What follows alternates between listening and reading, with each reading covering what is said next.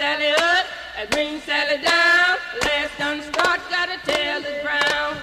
Bring Sally up, and bring Sally down. Last done start, gotta tell the ground. Bring Sally up, and bring Sally down.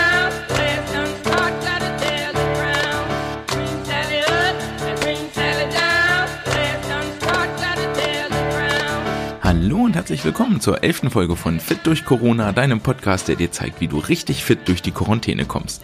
Mein Name ist André und du findest mich auf Instagram fit durch Corona oder auch im Internet unter www.swimcast.de und ich freue mich, dass du heute wieder eingeschaltet hast. Es ist schon wieder eine ganze Weile her, dass wir uns gehört haben, nämlich so ungefähr anderthalb Wochen und in den letzten anderthalb Wochen ist richtig viel passiert. Seit dem 7. Mai dürfen wir wieder gemeinsam auf öffentlichen Sportplätzen mit unseren Kindern im Verein Sport treiben oder auch auf öffentlichen Plätzen. Seit dem Montag, seit dem 13., nee, das ist der 11. gewesen, seit dem 11. Mai haben auch wieder die äh, Turnhallen beziehungsweise Fitnessstudios, Krafträume und so weiter und so fort, also auch die Vereinsanlagen wieder geöffnet, was dazu führt, dass wir annähernd wieder in einem Bereich sind, wo ähm, ein geregeltes Training möglich ist.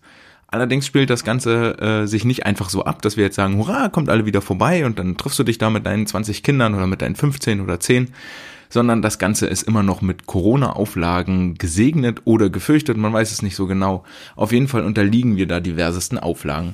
Hinzu kommt, dass sich die äh, Schutzverordnungen und die Leitfäden und die Richtlinien und die Empfehlungen nicht alle miteinander decken und in Einklang zu bringen sind, sondern sich teilweise auch widersprechen. Das wird zum anderen dadurch deutlich, dass einige Verordnungen, einige Richtlinien sagen, 1,50 Meter Abstand reichen, dann gibt es wieder andere, die sagen, na, zwei Meter sollten das schon sein, dann heißt es wieder, auf Freiflächen und ähnlichem sollten das eher, weil sportliche Betätigung zu kräftigerer Ausatmung und ähm, viel mehr Tröpfchenstreu führt, sollten das eher so drei Meter sein. Für Fitnessstudios, Turnhallen gelten wieder Regelungen von einer Person pro zehn Quadratmeter und das alles gilt es irgendwo in äh, Einklang zu bringen, also alles mal zu lesen, sich eine Meinung zu bilden und gerade jetzt an meiner Position, wo als ähm, Cheftrainer ja dann auch ähm, erwartet wird, dass so ein Leitfaden rauskommt für die Trainer, wie das Training wieder aussehen soll, gehen dann nochmal vier, fünf Tage ins Land, bis das Training wirklich startet.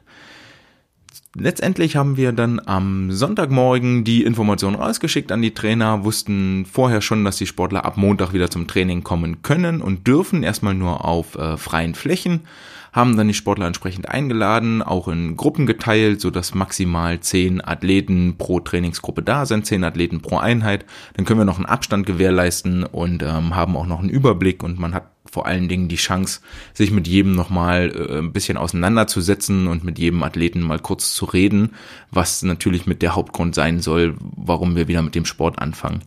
Denn letztendlich, ähm, wir dürfen immer noch nicht in die Schwimmhalle, die sollen am 23. die Freibäder öffnen oder 22. müsste ich jetzt lügen.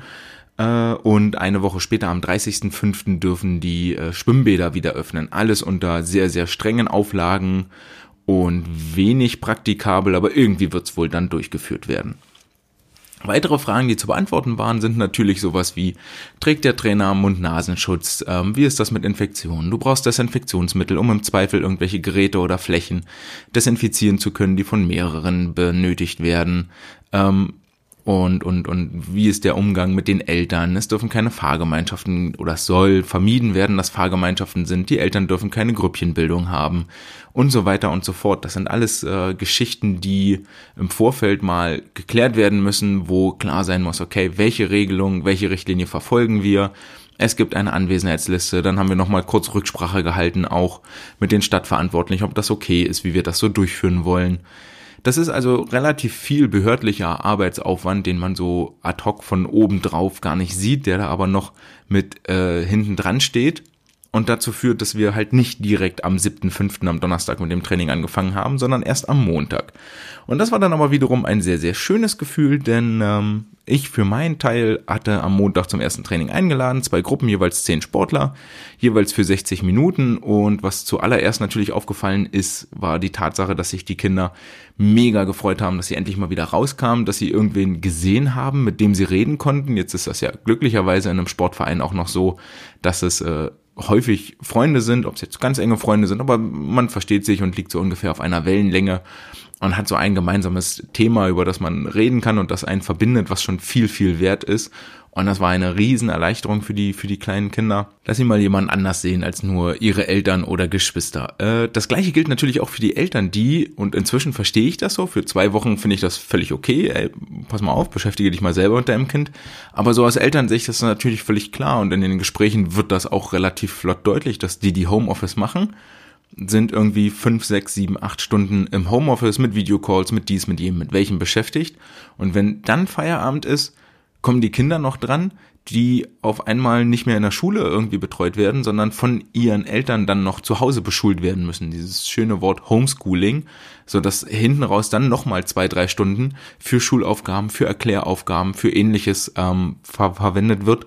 Und dann ist dieser Tag als Elternteil auch echt voll, ohne dass man wirklich was von Familie hatte. Äh, und da verstehe ich jetzt inzwischen auch, dass die Eltern wirklich mal sehr, sehr froh sind, ihr Kind hier nimm, äh, ich mache mal eine Stunde für mich und da wirklich froh sind, dass sie das mal abgeben können. Das heißt, nein, nichts mit ver, ver, ver, äh, mit verwehrter Liebe zu tun oder ähnlichem, sondern einfach, ich brauche mal Zeit für mich und es ist schön, dass das Kind wieder bewegt ist und dass es vor allen Dingen mal jemand anders sieht. Was nämlich auch sehr, sehr auffällig ist, obwohl jetzt so die Geschäfte wieder öffnen und die ersten Lokale wieder und die ersten Restaurants und so Fitnessstudios und Pipapo, die Schule bleibt weiterhin und der Kindergarten, die Kindertagesstätte weiterhin geschlossen beziehungsweise wirklich nur im Notbetrieb aufrecht. Meine Abiturienten, die nächstes Jahr Abi schreiben, sind jetzt jeden Tag so für zwei Stunden in der Schule und alle, die das nicht betrifft, also die keinen Schulwechsel haben oder keine Abschlussprüfung vor sich haben, bei denen zieht sich das noch hin. Die haben entweder noch gar nichts gehört oder zukünftig einmal die Woche für einen Tag für eine Handvoll Stunden. Ähm, die, die in der Schule waren, sagen, na, eigentlich ist das auch Blödsinn, dahin zu gehen, weil da passiert nicht viel. Also der, der, der organisatorische Aufwand, dass die Kinder hingehen, der ist viel, viel größer und ähm, nimmt so viel Kapazitäten weg, weil die müssen die Klassen verkleinern und so weiter und so fort. Und am Ende des Tages kommt da unterrichtsmäßig auch nicht viel mehr rum, als man das in einem Frontunterricht oder einem, einem Videocall äh, machen könnte. Das ist äh, einfach nur schade und ich glaube viel vertane Zeit und macht es natürlich auch schwierig, weil du kannst den Zehnjährigen, Elfjährigen nicht äh, sechs, sieben, acht Stunden alleine zu Hause lassen, wenn du als Elternteil arbeiten musst, sei es jetzt egal wo. Und ähm, für meine Begriffe wäre es viel, viel wichtiger, dass die Kinder in die Schule kommen, weil die brauchen die Ausbildung, brauchen die Fortbildung, die brauchen auch den sozialen Kontakt, sich mit ihren Freunden zu treffen und zu sehen. Und das ist das, was hier auffällt, ähm, dass wir ganz, ganz viel äh, Gerede haben beim Training über Alltag, über Banalitäten. Ähm, die haben miteinander Spaß äh, die, die lachen miteinander und das ist so, so wichtig. Ich glaube, das gibt denen so viel, endlich mal wieder jemand anders zu sehen und nicht nur online zu zocken, sondern auch live äh, in Kontakt zu sein. Das ist ähm, großartig und durchaus mit vermutlich eines der Dinge, die motivieren, wieder anzufangen. Jetzt ist es bei uns beim Schwimmen so, das hatte ich gerade schon angedeutet, wir sind immer noch an Land gefangen und Landtraining ist jetzt nicht so das äh, Wichtigste und Schönste und Tollste für die Sportler. Äh, trotzdem müssen wir da jetzt irgendwie durch und ich glaube einfach die Sache, dass sie wieder in Gemeinschaft Sport machen können, hilft schon viel bei der Motivation. Und ähm, ja, ein bisschen Lerneffekt ist dabei, weil wir jetzt auch angefangen haben, an Land, wenn sie zusammen sind, nicht nur Übungen abzuarbeiten, sondern so gut es geht, sie auch miteinander arbeiten zu lassen. Dazu gehören so Sachen wie, man kann die ja immer noch gegeneinander laufen lassen, äh, Sprintduelle machen lassen oder wer schafft als erstes 100 Seilsprünge äh, lasst sich Steinschere Papier spielen und der Verlierer muss zehn Liegestütz machen. Das sind alles so Sachen, die gehen zu Hause nicht, die gehen auch online eigentlich nicht, aber da ist schon die Möglichkeit. Was natürlich massiv einschränkt, ist die Sache, dass es ein, dass es nicht möglich ist, sich oder nicht erlaubt, äh, Bälle hin und her zu werfen, Materialien zu teilen, äh, sich abzuklatschen oder sonstiges da müssen wir als Trainer sehr drauf achten, auch wenn es dann natürlich so ist, dass die Kinder den Trainingsplatz verlassen und dann doch Schulter an Schulter zu ihren Eltern laufen, wobei die Eltern auch manchmal sehr dicht beieinander stehen, manchmal etwas weiter auseinander. Verstehe ich alles. Ähm, trotzdem, es ist halt, ja, wir machen uns, wir kriegen Probleme. So, wenn jetzt einer doch tatsächlich krank sein sollte und wir müssen die ganze Mannschaft in Quarantäne stecken, weil wir nicht auf Regularien und ähnliches geachtet haben, dann äh, haben wir am Ende des Tages doch ein Problem und vermutlich äh, der Trainer oder sogar die Vereinsoberen. Und das äh, gilt es natürlich zu vermeiden. Was ich damit sagen will, ist, wenn beim Landtraining müssen wir dann doch viel kreativer werden, aber das geht auch, so dass die Kinder miteinander arbeiten. Du kannst Musik laufen lassen, das hilft auch bei der Motivation. Und vor allen Dingen ganz, ganz wichtig, da ja kaum andere Kontakte sind, geht es darum, äh, dass die Kinder die Freiheiten genießen. So, man muss ihnen die Freiheiten auch gönnen können, aber die Aufmerksamkeit auch auf die Aufgaben lenken. Und im besten Falle passiert das, indem sie eben immer noch versuchen, miteinander zu arbeiten. Geht auch, dass sie in einem Kreis äh, auf dem Boden sind, in der Liegestützposition und dann ähm, immer reihum einen Liegestütz, dann der links daneben einen Liegestütz, links daneben einen Liegestütz, dass das wie so eine kleine Liegestütz-Laola wird, dass die äh, Kinder merken, okay, hier passiert ein bisschen mehr als einfach nur, ich mache 100 Liegestütz. Was ich im Trockentraining auch versuche und immer wieder klar zu machen, ist die äh, Verbindung zwischen dem, was wir dort an Land machen und dem, was später im Wasser passiert. Also ich versuche mich in einem Großteil der Aufgaben wirklich ganz klar darauf zu konzentrieren und zu sagen, die Übung machen wir, weil die euch dort im Wasser weiterhilft. Zum Beispiel äh, Hockstrecksprünge, weil das äh, analoge Übungen sind für Abstoß, für Startsprung oder wir machen ganz viel Übungen, sofern das geht, für den Latissimus, weil das der Zugmuskel ist, den ihr bei, bei Delfin, bei Rücken, bei Graul braucht.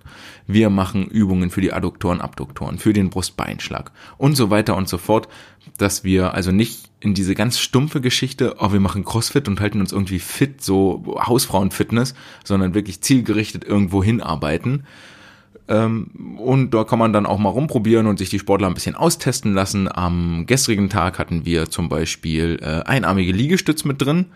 Die, naja, das ist äh, tricky, ist dann mal eine Challenge und wir haben das Ganze auf den Knien gemacht. Der ein oder andere ist sogar runter und wieder hochgekommen. Das war schon sehr erstaunlich, damit hätte ich nicht gerechnet. Die meisten anderen fangen langsam an und können sich gerade eben so das Gewicht halten und bumm, liegen sie mit dem Brustkorb unten auf dem Boden ah, dann ist das so. Aufrappeln, wieder von vorn.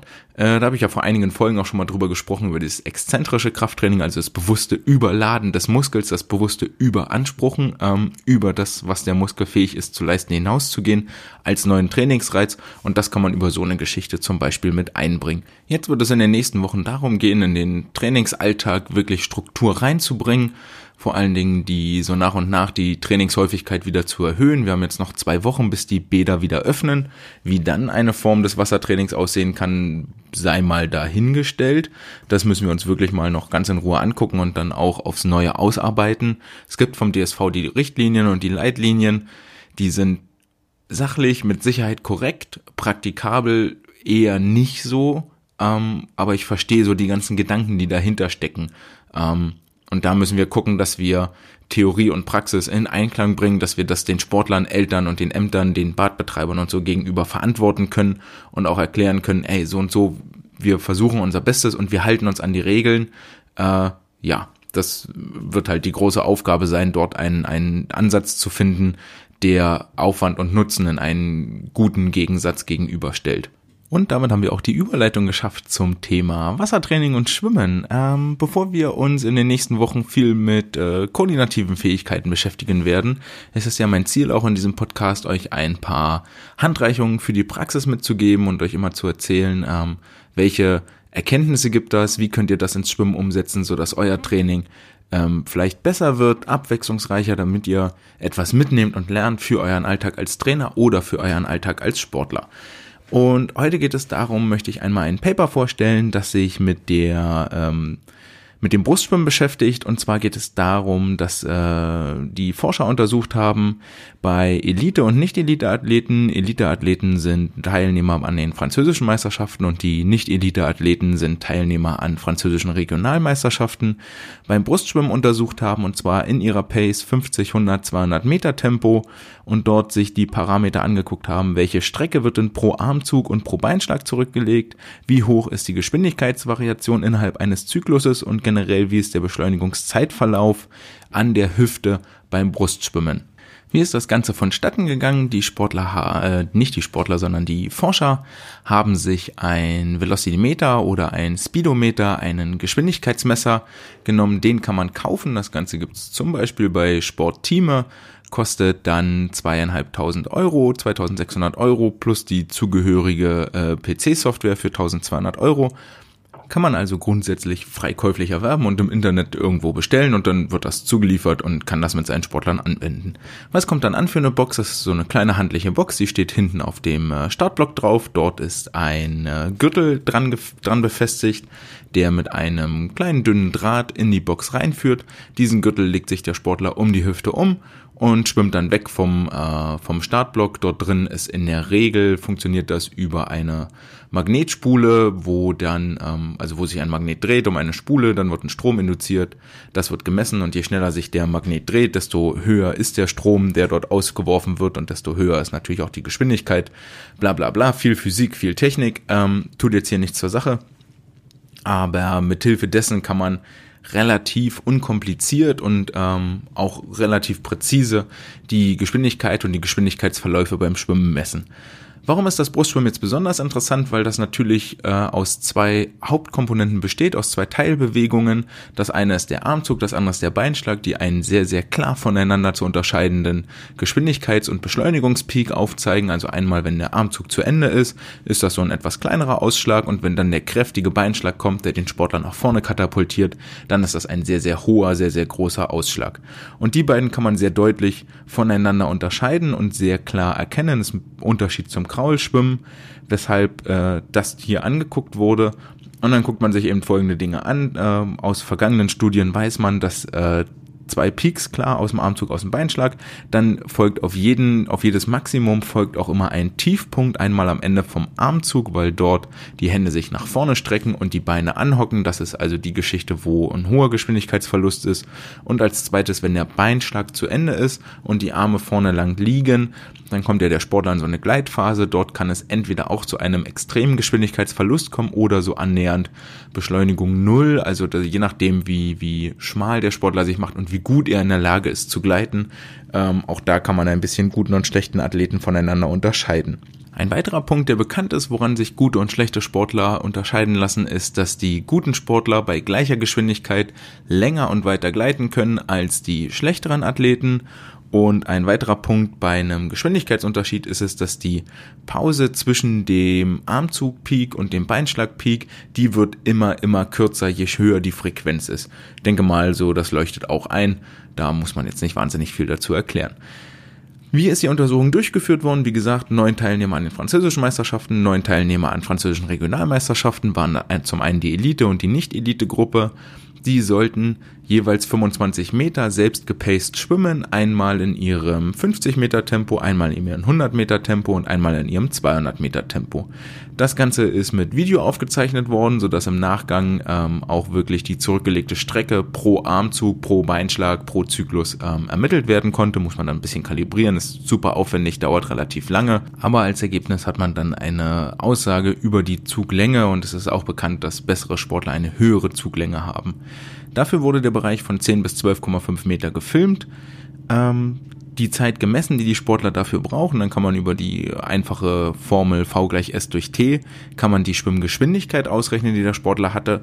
Und dann wiederum aus der Frequenz, die man weiß, äh, kann man die Zuglänge ausrechnen, indem man die Geschwindigkeit durch die Frequenz teilt. Und dann kommt man auf die äh, Zuglänge für die einzelnen Athleten.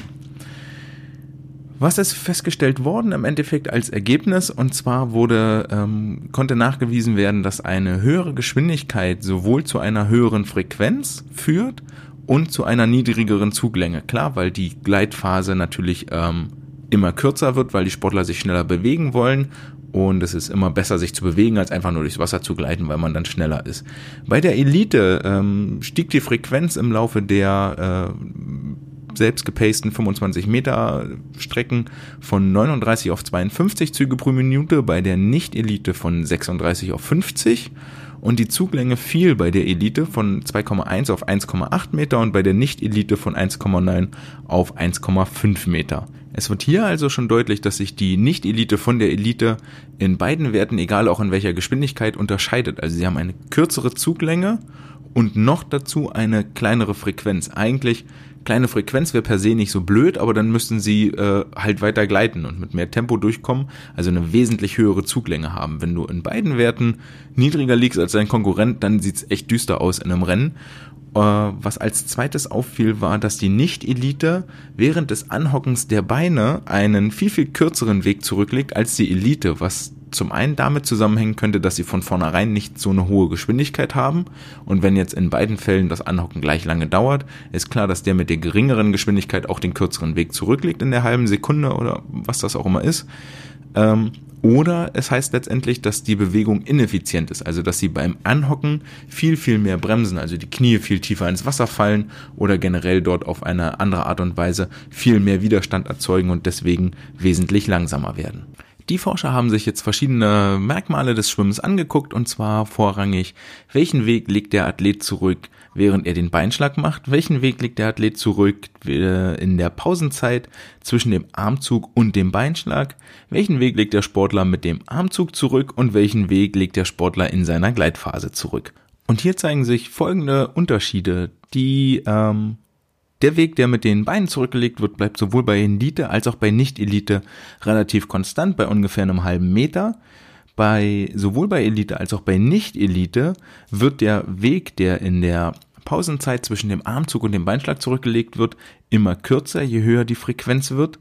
Die, der zurückgelegte Weg mit den Armen bleibt auch so ungefähr konstant, sowohl bei Elite als auch bei Nicht-Elite, egal welche Pace sie jetzt schwimmen, wobei da schon auffällig ist, dass die Elite so ungefähr 0,75, 0,8 Meter pro Armzug zurücklegt und die Nicht-Elite nur 0,5, 0,6 Meter pro Armzug zurücklegt. Und die Gleitphase ist aber eigentlich der entscheidende Punkt, denn hier bleibt es bei der Elite relativ konstant bei 0,4 Meter, wohingegen die Nicht-Elite eine immer kürzere Gleitphase äh, hat, während sie immer schneller wird. Daraus folgen zwei Erkenntnisse. Zum einen, dass die äh, Eliteschwimmer mit dem Armzug viel mehr Vortrieb generieren als die Nicht-Elite-Schwimmer, was aber auch im Gegensatz dazu dazu führt, dass die Elite äh, in ihrem Brustschwimmen innerhalb eines Zyklus eine viel, viel höhere Geschwindigkeitsschwankung hat als die Nicht-Elite, was äh, klar ist, denn ähm, wenn du mit dem Armzug mehr beschleunigst, dann hast du auch, kannst du auch viel, viel tiefer in der Geschwindigkeit abfallen. Wenn du gar nicht erst schnell wird, wirst, dann kann deine Geschwindigkeitsamplitude auch nicht so groß sein. Das ist jetzt grundsätzlich nichts, was es, äh, was erstrebenswert ist, weil das immer ein Zeichen dafür ist, dass der Zug eigentlich ineffizient ist. Beim Kraulschwimmen fällt das sehr auf. Ähm, beim Brustschwimmen ist das aber in der Bewegungsstruktur irgendwo verankert und das ist mit der Grund, weshalb Brustschwimmen sehr, sehr anstrengend ist, weil man immer wieder beschleunigen muss, dann wirst du sehr langsam. Dann beschleunigst du wieder, dann wirst du sehr langsam. Dann beschleunigst du wieder. Und das ist so ein bisschen wie wenn ihr im Auto sitzt oder im Fahrrad und immer mal kurz antretet, bap, bap, bap, bap, richtig Gas gebt und euch dann wieder einen Moment rollen lässt. Dann wieder richtig Gas gebt, euch dann wieder rollen lasst. Da merkt ihr auch, dass es einfach viel, viel kraftraubender, als wenn ihr euch permanent auf dem gleichen Tempo bewegt und ähm, trotzdem genauso schnell seid. Und das ist das Gleiche, was hier beim Brustschwimmen passiert. Aber das ist die Zieltechnik, die Sie für 50, für 100, für 200 Meter brauchen. Länger musst du das nicht durchhalten. Das ist ja keine Ausdauerbelastung, wo das über, über eine Stunde laufen muss, sondern wirklich maximal zweieinhalb Minuten für die 200 Meter. Und das ist das, was die Elite-Athleten für sich adaptiert haben und das ist deren Interpretation der Schwimmtechnik, um wirklich schnell zu sein. Also du musst mit dem Armzug bap, viel Tempo generieren und du musst mit dem Beinschlag viel Tempo generieren. Und wenn der Preis dafür ist, dass die Geschwindigkeitsamplitude sehr groß ist, dann bezahle ich den halt und trainiere lieber entsprechend äh, meine Leistungsvoraussetzungen, damit ich das kann. Aber das Brustschwimmen gibt einfach diese Bewegungs- und diese Beschleunigungsstruktur vor. Was auffällig ist an der Stelle, ist, dass ähm, die Geschwindigkeitsschwankung ja bei der Elite größer ist aus dem Armzug, was äh, gleichzeitig auch, wenn wir dort einen Schritt weiter denken, heißt, okay, sie beschleunigen viel mehr, Klar, der Maximalwert ist größer, was weiß ich, 5 Meter pro Sekunde zu 3 Meter pro Sekunde. Und damit dann die Amplitude größer ist, müssen beide eigentlich auf das gleiche Niveau runterfallen. Und das tun sie auch. Es konnte hier gezeigt werden, dass die Minimalgeschwindigkeit aus dem Armzug, also wenn der Armzug zu Ende ist, dieses, dieses Low, dieser Tiefpunkt dort, der ist egal ob Elite oder nicht Elite, liegt der bei ungefähr dem gleichen Wert. Also es ist wirklich dahingehend unterschiedlich, dass der Armzug viel besser, viel effizienter ausgeführt wird bei den Elitesportlern. Außerdem konnten in der Studie auch vorangegangene Ergebnisse nochmal bestätigt werden, dass je höher die Frequenz ist, je höher die Schwimmgeschwindigkeit, desto kürzer ist die Gleitphase am Ende vom Armzug. Das ist äh, in Einklang mit dem, was wir aus unserer alltäglichen Trainerpraxis auch kennen. Jetzt nochmal wichtig festzuhalten, es geht hier nicht darum, den Sportlern bloß noch einen Armzug beizubringen und äh, dafür zu sorgen, dass sie, dass sie möglichst lange beschleunigen und möglichst kurz abbremsen, denn das war auch einer der äh, Unterscheidungspunkte zwischen Elite und Nicht-Elite, dass die Elite länger beschleunigt und dafür viel weniger Zeit im Abbremsen verbringt, sondern ähm, grundsätzlich erstmal darum, eine ordentliche Technik anzueignen, eine schöne Gleitlage, einen kräftigen, explosiven Kick und um dann aber den Unterschied auszumachen zwischen ich werde erster, zweiter, dritter, fünfter oder ich werde achter bis äh, 95. Dort spielt das dann eine wesentliche Rolle. Wie viel Vortrieb kann ich aus dem Armzug mitnehmen? Wie gut ist meine Beschleunigungs zu Abbrems, wie gut ist das Verhältnis von Beschleunigungszeit zu Abbremszeit? Also arbeitet mit euren Sportlern dran, dass sie einen, einen kräftigen Beinschlag, einen kräftigen Armzug kriegen und schnell aus diesen ungünstigen Positionen rauskommen, also am Ende vom Armzug dort schnell wegkommen, schnell explosiv in die Streckung, die Beine sich schnell anhocken und dass sie effektiv im Gleiten werden, dort eine gute Körperspannung haben, sich sehr, sehr schmal machen und ähm, genau, dort wenig, wenig Geschwindigkeit, wenig Tempo verlieren. Das soll es dann auch gewesen sein für heute. Ich hoffe, ihr habt ein bisschen was mitgenommen, wie ihr das äh, Landtraining, Trockentraining für eure Kinder äh, freudvoll und effektiv gestalten könnt. Ich hoffe, ihr habt ein bisschen was zum Brustschwimmen gelernt und dort ein paar neue Erkenntnisse mitgenommen. Wir hören uns nächste Woche wieder. Ich hoffe, dass ich dazu komme, am Mittwoch aufzuzeichnen, sodass ihr zum Wochenmitte ein kleines Motivationspäckchen, eine kleine Fortbildungseinheit bekommt. Dort werden wir uns dann mit den äh, koordinativen Fähigkeiten anfangen auseinanderzusetzen. Dann auch unter dem Namen Swimcast, denn die Corona-Zeit ist wohl jetzt so weitestgehend erstmal durch bis zum Sommer.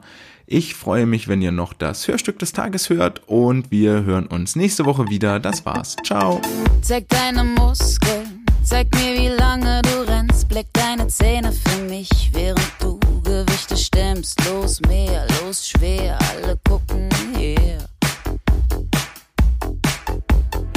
Zeig deine Muskeln, zeig mir, dass nichts an dir hängt. Fahr dieses Fahrrad für mich,